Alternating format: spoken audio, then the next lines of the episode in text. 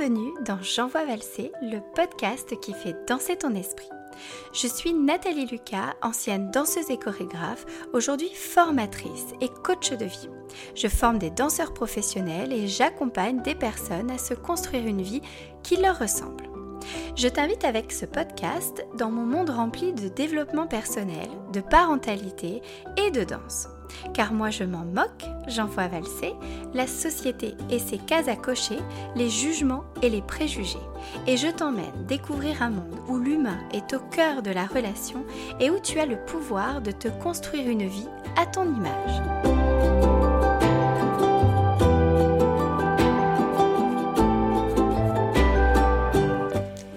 Dans l'épisode d'aujourd'hui, j'envoie valser la colère des enfants. Alors attention, ne vous y trompez pas. Il ne s'agit pas d'envoyer valser nos petits amours, même si parfois ils se transforment en de véritables petits gremlins. Aujourd'hui, je vais plutôt envoyer valser les préjugés autour des émotions des enfants et de ce que certains peuvent percevoir comme des caprices.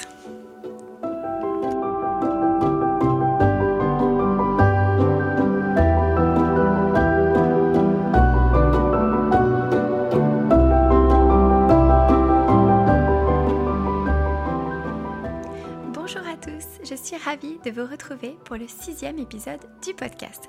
Aujourd'hui, je vais traiter une question de parentalité qui est la gestion des colères de nos enfants.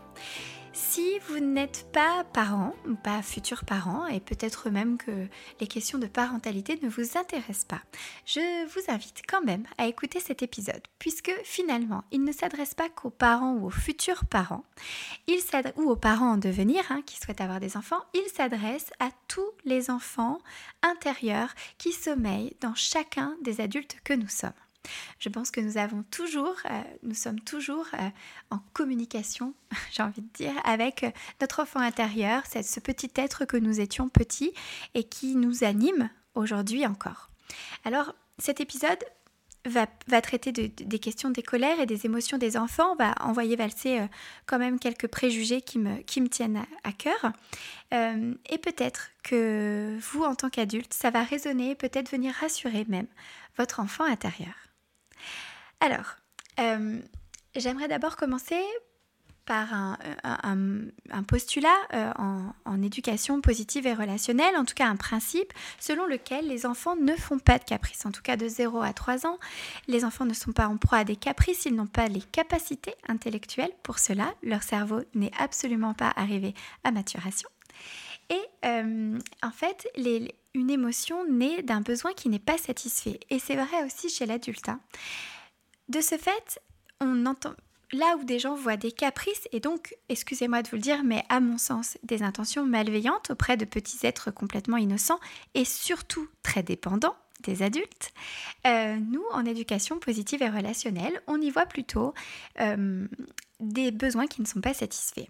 Donc quand votre petit bébé pleure euh, le soir, ce n'est pas parce qu'il s'est dit ⁇ Oh tiens, si j'embêtais papa, maman qui sont très fatigués de leur journée, c'est vrai que finalement je, sens que je suis née pour les faire chier hein Excusez-moi mon vocabulaire. D'accord? Non, c'est probablement qu'il a besoin de sécurité. Peut-être qu'il ne vous a pas beaucoup vu de la journée, qu'il a besoin de liens, besoin d'affection, besoin de votre présence, besoin de se sentir rassuré. Alors, Bon, c'est un principe, je sais qu'il y a certaines écoles qui ne sont pas du tout d'accord avec ce principe-là, mais je pose ça là pour vous expliquer un peu tout le raisonnement qui va venir après. Dans la gestion des émotions, la différence entre l'adulte et l'enfant, c'est que euh, l'adulte a un cerveau qui est arrivé à maturité à peu près à l'âge de 25 ans. Donc si vous voulez vous imaginer un ordinateur, euh, votre cerveau c'est comme un ordinateur, bah, vous avez 25 ans, ça y est, tous les programmes ont été chargés, ils sont opérationnels et on peut s'en servir. Avant ça, on a des logiciels qui sont, dans le, qui sont déjà là, présents dans l'ordinateur, ils ne sont pas encore développés. D'accord? Toutes les fonctions ne sont pas, euh, ne, sont pas encore euh, euh, opérationnelles, si je puis dire. Et donc, l'adulte qui, lui, a un cerveau à, maturité, on va dire, qui est terminé, d'accord, ce qui ne l'empêche pas d'évoluer, va pouvoir, lui, a priori, si on lui a appris, parce que c'est pas évident non plus, à gérer ses émotions, à les réguler. Hein, c'est ce qui nous empêche euh, généralement, quand vous êtes euh, fortement en colère, de vous rouler par terre en plein milieu d'un magasin, là où un enfant, lui, va s'autoriser à se rouler en plein milieu du magasin. Pourquoi? Parce que lui n'a pas les capacités seules de réguler ses émotions, et j'entends par réguler ses émotions, retrouver ses esprits. Alors pour vous expliquer ce qui se passe un peu dans le cerveau de l'enfant quand il est en proie à un stress, je parle de stress, mais je crois que quand on est en colère, ça provoque du stress en nous. Je vais juste vous expliquer, alors ça aurait été mieux euh, euh, en vrai de visu plutôt qu'à l'oral, mais écoutez, euh, je vais me prêter à l'exercice. Et puis sinon, je vous encourage à aller sur YouTube et à regarder une vidéo qui s'appelle Le cerveau dans la main de Dan Siegel. Euh, je sais que j'ai fait une vidéo aussi sur mon Instagram il y a quelques temps, donc j'essaierai de vous mettre le lien aussi où j'explique ça, mais autant aller à la source. Hein. et vous trouverez plein de personnes qui expliquent cette métaphore de Dan Siegel. Alors en gros, voilà ce qui se passe dans votre cerveau. Vous allez imaginer que vous avez un, agent de sécurité dans votre cerveau qui est situé dans notre cerveau limbique, donc euh, on va dire au milieu de notre cerveau. Euh, cet agent de sécurité, c'est l'amidale, c'est une glande hein, qui se trouve dans le cerveau limbique et qui est chargée, si vous voulez, de, gérer un peu toutes les informations que reçoit notre cerveau. Si ces informations sont plutôt positives, bah, tout se passe bien, l'information circule au niveau du cerveau et est redistribuée dans les différents hémisphères où elle doit être traitée. Si vous imaginez, vous êtes euh, voilà au beau milieu de votre cerveau euh, et là euh, vous voyez entrer un homme cagoulé tout en noir avec des armes à la main, probablement que vous allez vous dire que éventuellement on est peut-être en milieu hostile là à cet instant-là. Donc quand l'amidale perçoit un danger, perçoit quelque chose qui n'est pas OK pour elle, euh, elle va bah, déclencher l'alarme. Et euh, dans notre cerveau, déclencher l'alarme, ça signifie déclencher les hormones du stress, la sécrétion des hormones du stress, noradrénaline, adrénaline et cortisol. Et si vous voulez, c'est euh, ces hormones pardon, ont pour euh, fonction d'inhiber une partie du cerveau qui est le cortex préfrontal, euh, où se trouvent nos capacités, euh, on va dire, à réfléchir, à anticiper les conséquences de nos actes, nos capacités de moralité, nos capacités de langage, nos capacités de prise de recul. Et donc, quand on est en proie à un fort stress ou à une forte colère, notre cerveau est totalement inhibé, de nos fonctions, on va dire, euh, euh, de, nos fonctions exécutives. On est en instinct de survie, donc on agit de manière très, entre guillemets, primaire. Donc soit on fuit la situation, soit on attaque, euh, soit on reste paralysé, tout simplement. Pourquoi je vous dis ça? Parce que nous, en tant qu'adultes, on est capable de reconnecter notre cortex préfrontal à notre cerveau limbique et de prendre du recul et d'apaiser nos sensations. Chose que l'enfant, lui, n'est pas en capacité de faire seul. Pour ça, il va avoir besoin euh, de l'adulte et plus précisément d'ocytocine, qui est l'hormone de l'amour. Je ne vous apprends rien, je pense. Et c'est là où ça va être le plus difficile, vous allez voir, pour nous, pour le rôle du parent ou le rôle de, l'adulte qui est euh, avec l'enfant, ça va être d'être en capacité, alors que l'émotion que l'enfant est en train de vivre est fort désagréable pour lui, mais fort désagréable aussi pour l'adulte, hein, on va pas se mentir, ça va être d'être en capacité de lui donner finalement de l'ocytocine, c'est-à-dire de l'amour, de l'attention, de lui parler doucement euh, et de ne pas éponger sa propre émotion. Alors ça c'était juste pour pouvoir, pour que l'enfant soit finalement en capacité de retrouver ses, esprits. Alors aujourd'hui, moi ce que j'aimerais vous, parce qu'on va être pragmatique, hein, parce que je pense que c'est un sujet dont je pourrais parler des heures, mais je pense aux parents qui nous écoutent. Euh, je vais vous donner euh, une espèce de petite recette pour pouvoir gérer les émotions de vos enfants ou des enfants dont vous vous occupez, ou vous en tant qu'adulte, peut-être même, vous pourrez appliquer cette petite recette pour vous-même. Euh, L'idée, c'est de devenir en fait le coach des émotions de votre enfant, de l'enfant ou de vos propres émotions. La première étape, c'est d'accueillir l'émotion. Rien de plus agaçant, je ne sais pas si ça vous le fait, mais quand vous êtes en colère et que quelqu'un vous dit Oh ben ça va, tu vas pas te mettre en colère pour ça. Ou vous, pleurez et quelqu'un vous dit Non mais ça va, c'est bon, tu vas pas chialer pour ça. Je ne sais pas vous, mais il y a un truc, quand on vous dit ça, alors moi, pour moi c'est de l'huile sur le feu, hein, clairement, où on est en train de nier ce que vous êtes en train de, ressentir et que finalement, ça ne vous appartient pas. Souvenez-vous de ce qu'on a dit sur les émotions, c'est le langage de l'inconscient. C'est l'inconscient qui vous dit qu'il y a quelque chose qui n'est pas OK pour vous. Et dans le cas de la colère, vous êtes en proie à une forte injustice. Vous avez un profond sentiment d'injustice à l'intérieur de vous. Donc imaginez ce petit enfant. Euh, qui s'énerve parce qu'il a un fort sentiment d'injustice. Je sais pas, vous lui avez dit non pour, euh, pour avoir un bonbon, par exemple. Bah, il trouve ça hyper injuste. D'ailleurs, je suis totalement d'accord avec lui. Ok euh, Et il est révolté. Et, donc, son cerveau se déconnecte et là, euh, il est envahi par le feu de la colère. L'idée, ça va être de se connecter à lui et d'accueillir sa colère et donc d'être assez imperméable à sa colère. Hein. C'est là où, où est toute la difficulté de la chose mais il faut bien avoir conscience que cette colère n'a rien à voir avec nous. Hein. C'est lui qui est en colère. Lui aussi est responsable de ses émotions, bien qu'il soit fort dépendant de l'adulte. Alors, je vais accueillir cette colère et je vais lui parler et mettre des mots sur les mots MAUX. Donc, comme pour l'adulte hein, d'ailleurs, je vais nommer ça. Je vais dire, ok, alors là, je crois que tu es en colère. Et vous savez, c'est quand vous êtes en colère et que quelqu'un vous parle très calmement, généralement, ça vous énerve un peu plus. Donc, je vous incite à vous connecter à l'enfant. Non pas à crier plus fort que lui, hein, je ne vous dis pas de surenchérir, mais peut-être d'avoir un rythme dans la voix. Ah oui, alors là, tu es en colère. Et voyez même un langage corporel qui va petit à petit se connecter à lui et se synchroniser à ce qu'il est en train de vivre pour que l'enfant puisse se sentir compris. Ah oui, voilà, c'est ça que je ressens. Je suis en colère. Parce que votre enfant, même pour un non, a le droit de se mettre en colère, de la même manière que vous avez le droit de vous mettre en colère. Lui aussi, il a le droit d'être en colère. Peut-être que la raison pour laquelle il se met en colère vous paraît futile parce que vous êtes adulte et que vous avez l'expérience, mais pour lui, c'est un vrai tsunami émotionnel qu'il est en train de vivre. Donc on va accueillir sa colère. Et il ne s'agit pas, je pense aux enfants qui tapent, moi ça, m'arrive, hein, ma, petite fille de 2 ans, quand elle est en colère, elle a une tendance à tout jeter, euh, à se rouler par terre et éventuellement à me taper aussi.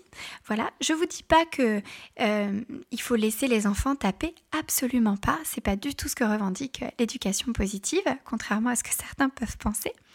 Mais en tout cas, quand l'enfant est en proie euh, à une tempête émotionnelle, ce n'est pas le moment tout est question de moment, puisqu'il n'est pas connecté à son cortex préfrontal avec ses fonctions de mémorisation, d'anticipation et de moralité. À quoi ça sert de lui parler à ce moment-là? Ça ne sera pas imprimé dans le cerveau. Là, il s'agit de faire redescendre les hormones du stress et d'essayer petit à petit que le cerveau se reconnecte. Donc pour ça, on se synchronise et on accueille la colère on peut éventuellement essayer de le toucher, éventuellement de le prendre dans ses bras, de le porter en fonction de l'âge, de le porter. Et si, on parle vraiment de colère, d'être quand même dans un portage actif où on marche, on, le voyez, on le, berce un petit peu, attention, on le secoue pas, hein, ne, ne, déformez pas mes propos, mais on est voilà dans cette énergie de la colère. Et puis une fois qu'on est synchronisé, on va commencer petit à petit à faire redescendre le rythme, à respirer vous voyez, et à l'accompagner dans la descente. Et puis, on va laisser un temps de pause. On n'éduque pas quand l'enfant est en proie à une crise émotionnelle. Je sais que je me répète, mais je vous le dis parce que c'est hyper important. Le temps de pause est très important, que chacun récupère ses esprits, même vous, hein. parce que des fois, c'est quand l'enfant est en colère comme ça, bah, nous aussi, ça peut, ça, par un système d'éponge un peu, euh, ça peut aussi nous mettre en colère parce que nous aussi, on a eu notre journée, nous aussi, on a nos propres émotions et c'est totalement OK. Hein. D'accord? Donc, je, je, sais bien que pour arriver à se détacher de ça, il faut un certain recul sur soi, mais c'est possible. Voilà, c'est possible et puis il y a des jours où c'est pas possible et c'est OK aussi. Et l'idée, c'est donc de laisser un temps de pause, et ensuite, et c'est là où c'est très important dans l'éducation positive, c'est après, une fois que tout le monde a récupéré ses esprits, que tout le monde est calme, qu'il y a eu un temps de pause, où tout le monde a pu souffler, peut-être même faire autre chose, de revenir sur ce qui s'est passé et d'en parler. C'est là où c'est très important parce que si vous laissez couler, si on ne on, n'explique pas pourquoi c'est pas bien de taper, pourquoi c'est pas bien de se rouler par terre? Pourquoi c'est pas bien de ça? Là, oui, on est dans le côté un peu néfaste de l'éducation positive, dans ce qu'on appelle le laxisme. Et on n'éduque pas, en fait, on joue pas notre rôle de parent. L'idée, là, au contraire, c'est qu'une fois que tout le monde a récupéré ses esprits, c'est de parler de ce qui s'est passé. En fonction de l'âge de votre enfant, vous pouvez aussi le questionner à l'aide de questions ouverte, s'il est un peu plus jeune de questions fermées, et puis s'il est vraiment tout petit, de lui parler et de lui redécrire ce que vous, vous avez vu en essayant d'être le plus objectif possible et de surtout ne pas être jugeant. L'idée, voilà, ça va, être, ça, va être de dire, bah voilà ce qui s'est passé. T'étais en colère, qu'est-ce que t'as ressenti dans ton corps? T'avais mal, t'avais une boule, t'avais envie de tout taper, ah oui. Et pourquoi pas lui partager vos propres émotions à vous? Ah bah tu sais, l'autre fois, bah moi aussi j'étais en colère, j'étais à mon travail et puis il s'est passé ça, et puis il y a quelqu'un qui m'a dit ça, et puis j'ai ressenti ça exactement comme toi. Alors qu'est-ce qu'on fait pour faire redescendre la colère? Et là, notre rôle de parent, ça va être de le coacher et de l'aider à trouver des stratégies d'une pour faire redescendre la colère, les effets, on va dire, physiques de la colère, donc par la respiration. On peut taper dans les mains, taper du pied.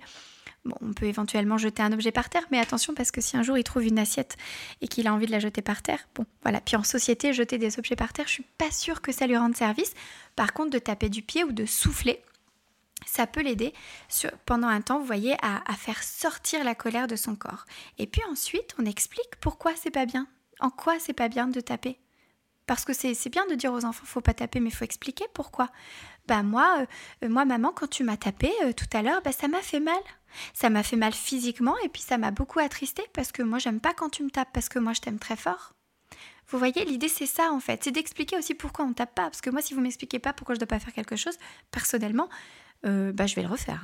Hein. il faut vraiment argumenter, je vous dis les gars. ok Donc, l'idée, ça va être d'accompagner votre enfant à trouver des stratégies pour faire sortir la colère de son corps et ensuite être en capacité d'exprimer ce qui s'est passé et peut-être même de réparer l'injustice qu'il a ressentie parce que parfois ces colères sont justifiées vous voyez, ça va être bah oui, tu sais, maman, elle t'a dit non pour le bonbon euh, à 20h parce que tu vas te coucher. Mais euh, si tu veux, on se dit que demain, après le repas du midi, tu auras le droit à un bonbon. Est-ce que ça, c'est OK pour toi? Qu'est-ce que t'en penses, toi? Ou à quel moment, en fonction de l'âge de, de, votre enfant, vous pouvez le laisser réfléchir et trouver des solutions lui-même? Vous allez voir qu'ils sont très, très, très doués à trouver des solutions et lui demander ce que lui en pense et quand est-ce qu'on pourrait euh, plutôt manger un bonbon. Voilà. Et aussi, bah, pourquoi on mange pas de bonbons à 20h, quoi? Parce que c'est du sucre, parce que ça excite, parce qu'après on est fatigué le lendemain, etc. Et vraiment leur expliquer comme vous expliqueriez à un adulte, alors avec des mots adaptés, un vocabulaire adapté, une intonation adaptée. Euh, petit conseil aussi, il existe beaucoup, beaucoup, beaucoup de livres aujourd'hui qui parlent des émotions. Je pense notamment à la couleur des émotions. Je vais vous mettre en description de l'épisode aussi d'autres références que j'ai pu trouver. Et vous allez voir que ces livres, il y a même aussi des livres, vous savez, avec des petites chansons. Moi, j'en ai une pour ma fille qui l'aide beaucoup. Et quand elle est en colère, l'autre fois, elle est allée elle-même chercher ce que je lui dis. Oula, Rose, t'es en colère. Elle est allée chercher elle-même le livre. Je vous avoue, j'étais assez impressionnée. Et elle a mis la chanson de la colère. Et dans cette chanson, on dit qu'on souffle trois fois sur la colère. Alors on essaye, ça marche pas tout le temps. Mais gardez à l'esprit que c'est dans la répétition de, ces, de cette petite recette des émotions que ça va porter ses fruits. Et voilà, de vous servir de ces ouvrages aussi pour aller éduquer une fois que la tempête émotionnelle est passée. Ces ouvrages vont pouvoir vous aider. Les enfants sont très réceptifs à ces histoires. Il y a aussi des histoires qui parlent de la colère, de comment gérer la colère. Et écoutez, moi je trouve ça assez efficace. Vous avez aussi ce qu'on appelle les cartes des émotions que vous pouvez trouver. Je, pardon. je vous mettrai les, les références aussi également dans la description de l'épisode. Et ce sont des jeux de cartes avec, euh, bah voilà, euh, l'émotion, voilà ce que je ressens, en, en forme un peu de smiley. Et voilà comment j'aimerais être et voilà comment je vais faire pour être comme ça. Voilà. Donc, si vous deviez retenir quelque chose de l'épisode, bah déjà je vous demande qu'est-ce que vous retenez de cet épisode euh, et qu'est-ce que vous avez peut-être envie d'essayer et de mettre en place avec vos enfants. Encore une fois, n'hésitez pas à me contacter pour plus de précisions. C'est un sujet qui est très délicat à parler et chaque situation, chaque enfant, chaque parent est différent. Surtout, ne soyez pas dans euh, euh, l'autoflagellation si vous n'avez pas accompagné vos enfants, que vous avez plutôt nié leurs émotions. C'est totalement OK. Euh, vous aussi, vous êtes, des êtres, vous êtes des êtres humains. Vous aussi, vous êtes en proie à des émotions. Et c'est totalement OK. La seule chose que je peux vous dire aujourd'hui, c'est de retenir que notre rôle en tant que parents, ce sont de les accompagner dans la régulation de leurs émotions, de leur apprendre à développer leur intelligence émotionnelle, c'est-à-dire d'arriver à mettre des mots sur ce qu'ils ressentent, à mettre en place des stratégies pour diminuer les effets physiques de l'émotion, et ensuite de d'apprendre à avoir le comportement adapté à l'émotion qu'on ressent. Encore une fois, n'oubliez pas qu'on distingue toujours l'émotion du comportement. On a le droit d'être en, colère, mais on n'est pas obligé de se rouler par terre.